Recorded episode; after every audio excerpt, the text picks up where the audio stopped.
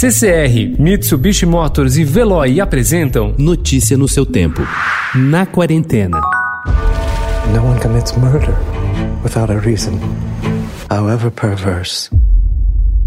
The series of crimes follow the sequence of the apocalypse. Em 1980, quando Humberto Eco publicou seu romance, que virou best-seller, um enigma quase tão misterioso quanto a sequência de mortes que ele narra em sua abadia medieval era o título, O Nome da Rosa. Seis anos depois, estreou o filme de Jean-Jacques Annaud, com Sean Connery como frade William de Baskerville e Christian Slater como noviço Adso. Agora, a obra da origem é uma minissérie com oito capítulos que chega nesta quinta ao Stars Play, serviço premium de streaming da Stars, que no Brasil está disponível no Stars Play App, lançado para iOS, Android e na Apple TV.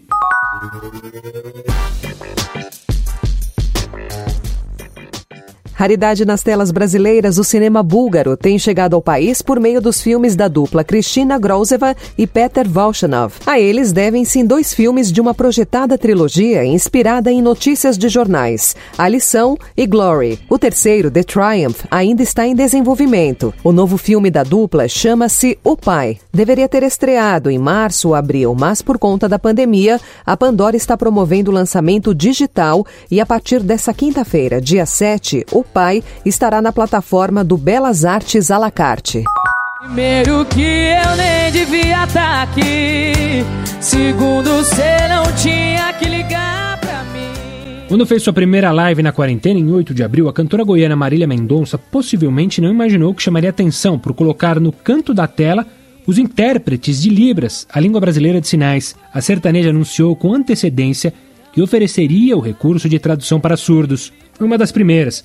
Um dos tradutores que participaram da live foi Gessilma Dias, que há 21 anos trabalha com a língua de sinais na área educacional. Ela explica que a tarefa foi árdua e que a parceria com o Vini Batista, com quem dividiu a tradução, foi fundamental para chegar ao final do show e lidar com os improvisos no setlist. Aquela velha expressão usada à torta e à direito de que tal carro é tão rápido que só falta voar está prestes a perder o sentido figurado. A julgar pelos anúncios de algumas fabricantes, os carros ou uma derivação deles estão prestes a literalmente levantar voo. Os sinais claros dessa mudança vieram da última edição da Consumer Electronics Show.